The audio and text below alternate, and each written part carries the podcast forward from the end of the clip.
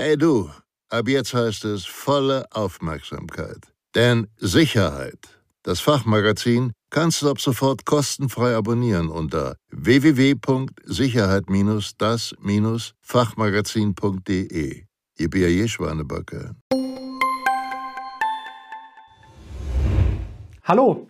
In diesem Video erfahren Sie, welche typischen Fehler man im Rahmen des Notfall- und Krisenmanagements vermeiden sollte. Los geht's!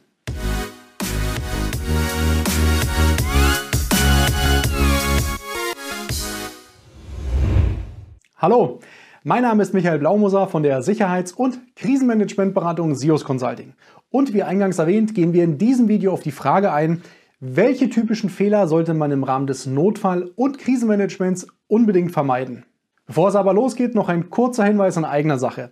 Sollten Sie Unterstützung beim Thema Notfall- und Krisenmanagement suchen, dann freuen wir uns auf Ihre unverbindliche Kontaktaufnahme unter www.krisenmanagement.de. Im Rahmen des Notfall- und Krisenmanagements gibt es immer wieder eine Reihe von typischen Fehlern bzw. Defiziten, die beim Aufbau bzw. beim Betrieb eines solchen Systems unbedingt vermieden werden sollten. Und hierzu habe ich Ihnen heute fünf exemplarische Beispiele für sogenannte Fehler bzw. Defizite mitgebracht, auf die Sie achten sollten, wenn Sie dabei sind, ein eigenes Notfall- und Krisenmanagementsystem aufzubauen bzw. ein solches System zu betreiben. Ein in der Praxis immer wieder zu beobachtendes Defizit und unser Fehler Nummer eins lautet, die Sache unnötig zu verkomplizieren.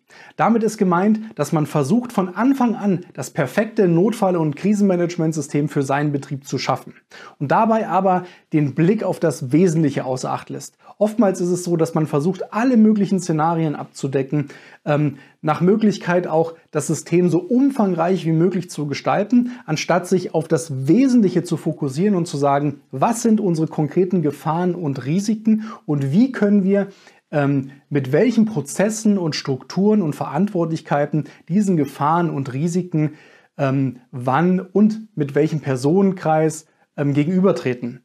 Das bedeutet, wenn Sie anfangen, sich mit anderen Betrieben zu messen, oder zu sagen, ich orientiere mich jetzt an allen möglichen Standards und Normen oder mache mir eine Mischkonstellation aus Vergleichbarkeit zwischen anderen ähm, Betrieben und Standards und Normen und verlieren den Fokus auf das Wesentliche, dann ist es, auch, ist es auch oftmals so, dass die Sache dadurch verkompliziert wird und man oftmals auch nicht zum Ende kommt.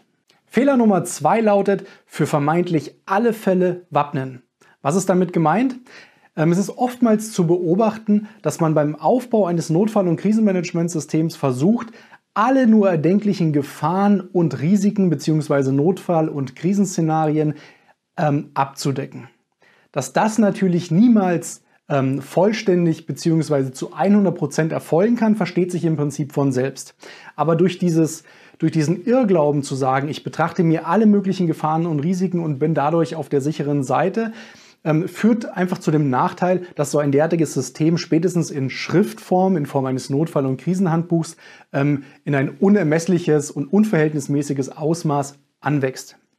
Vielmehr sollte man den Fokus darauf legen, zu sagen, dass die wahrscheinlichsten ähm, Gefahren und Risiken entsprechend betitelt werden und dort ähm, Notfall- und Krisenpläne geschaffen werden. Und für sonstige Ereignisse wird quasi ein allgemeiner ähm, Handlungsleitfaden ähm, beziehungsweise ein allgemeiner Notfall- und Krisenplan geschaffen, bei dem einfach im Prinzip geprüft wird anhand verschiedener Parameter, wie zum Beispiel gibt es Sachschäden, gibt es Umweltschäden, sind Menschen zu Schaden gekommen, gibt es betriebliche Beeinträchtigungen oder Auswirkungen, gibt es einen Betriebsstillstand und so weiter und so fort, bei dem man im Prinzip ähm, anhand von mit einem Plan alle möglichen Szenarien abdecken kann und immer sagen kann, okay, wenn es zu einem betrieblichen ähm, Stillstand kommt, in der und der und der Abteilung ist der und der und der verantwortlich. Oder wenn es zu einem Sach-, Umwelt- oder ähm, Schaden für, für Menschen kommt, dann verfahren wir nach äh, Schema A, B, C. Das ist im Prinzip in der Regel we wesentlich effektiver, als wenn man ein zu umfangreiches Rahmenwerk hat, in dem alle möglichen Gefahren und Risiken aufgelistet sind. Ein weiteres und immer wieder in der Praxis zu beobachtendes Defizit und unser Fehler Nummer drei lautet zu umfangreich konstruieren. Und damit ist im Prinzip gemeint, dass man wirklich das Wort Notfall- und Krisenhandbuch zu genau nimmt und statt eines pragmatischen und anwendbaren Rahmenwerks ähm, wirklich einen Wälzer mit 100 oder gar 200 Seiten Inhalt schafft. Das mag vielleicht in der Theorie ähm, und aus fachlicher Sicht in Teilen korrekt sein. Jedoch sollte der Fokus im Notfall- und Krisenmanagement wirklich darauf liegen, dass man im Fall der Fälle unter Stress und Zeitdruck und wenn man gegebenenfalls auch nicht mehr so im, Thema Notfall- und Krisenmanagement als handelnder Akteur äh, steckt, weil es einfach nicht zum Tagesgeschäft gehört, dass man in so einem Fall ein anwendbares Rahmenwerk hat, was mich gegebenenfalls mit, mit vielen Spiegelstrichen, mit Checklisten, mit ähm, Diagrammen, ähm, mit, mit gewissen äh, visuellen Spielen ähm, ähm, beziehungsweise Abbildungen auch entsprechend zum Ergebnis hinführt, was mich im Prinzip in der Praxis unterstützt und nicht ein Dokument, in dem ich erstmal ähm, Seite für Seite und massenhaft äh, Fließtext lesen muss. Also da geht es wirklich darum, versuchen Sie sich auf das Wesentliche zu fokussieren, wie bereits in den vorangegangenen Fehlern ähm, auch bereits schon erwähnt. Und denken Sie immer daran, schaffen Sie oder vergleichen Sie sich nicht mit anderen Betrieben, sondern sagen Sie, ich, ich betrachte meinen Betrieb, meine Gefahren und Risiken und setze mich nur mit den Punkten auseinander, die wirklich von der Wahrscheinlichkeit her für, für Sie bzw. Für, ähm, für Sie als Betrieb in Frage kommen.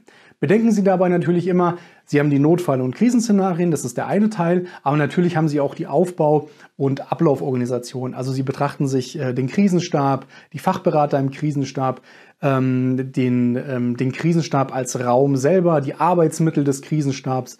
Ähm, sie beschreiben, wie die Krisenkommunikation auszusehen hat. Und all das erfordert nicht unbedingt viel Fließtext, sondern Sie können das Ganze auch wirklich sehr pragmatisch ähm, unter auch didaktisch-pädagogischen Aspekten sehr einfach visuell darstellen. Kommen wir zu Fehler Nummer 4 und der lautet fehlendes Qualitätsmanagement. Was ist damit gemeint? Ein Notfall- und Krisenmanagementsystem ist, wie in der Regel viele andere Systeme auch, ein System, das leben muss. Das bedeutet, nur weil Sie einmal ein Notfall- und Krisenhandbuch geschaffen haben, bedeutet das noch lange nicht und ist auch sehr unwahrscheinlich, dass es in einem Notfall und äh, ähm, äh, Notfall bzw. Krisenereignis auch standhält bzw. angewandt werden kann.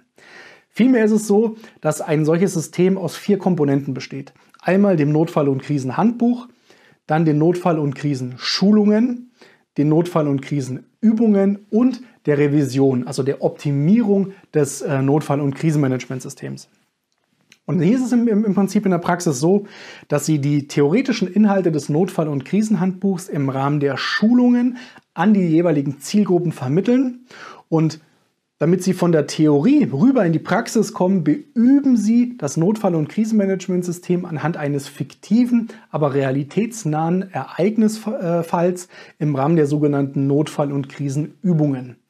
Und sowohl aus dem Austausch mit den Schulungsteilnehmern als auch aus den Übungserkenntnissen aus den Notfall- und Krisenübungen generieren Sie letzten Endes ähm, Ihr Wissen, um das Gesamtsystem kontinuierlich zu optimieren. Notfall- und Krisenschulungen sollte man in regelmäßigen Abständen abhalten.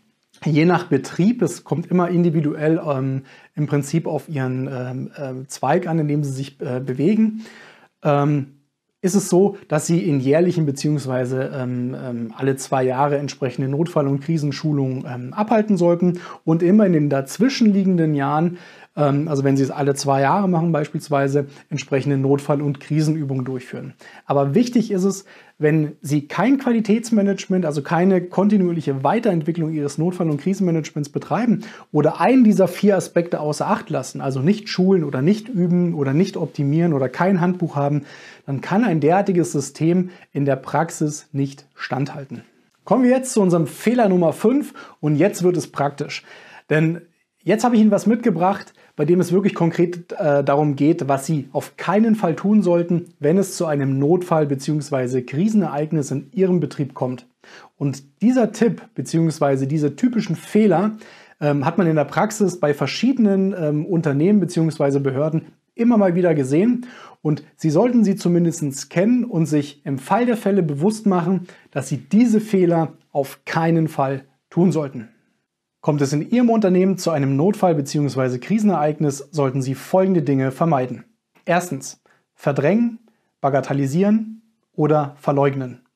Zweitens, tabuisieren, auf Zeit setzen oder gar abtauchen. Drittens, resignieren, nichts tun oder aufgeben. Viertens, destabilisierend oder gar hilflos, ängstlich, panisch oder aggressiv reagieren. Zum Schluss bleibt mir nur noch zu sagen, sollten Sie Unterstützung beim Thema Notfall- und Krisenmanagement suchen, dann freuen wir uns auf Ihre unverbindliche Kontaktaufnahme unter www.krisenmanagement.de. Und hat Ihnen dieses Video gefallen, geben Sie uns bitte einen Daumen nach oben. Vielen Dank für Ihre Zeit und Ihre Aufmerksamkeit. Bis zum nächsten Mal. Tschüss.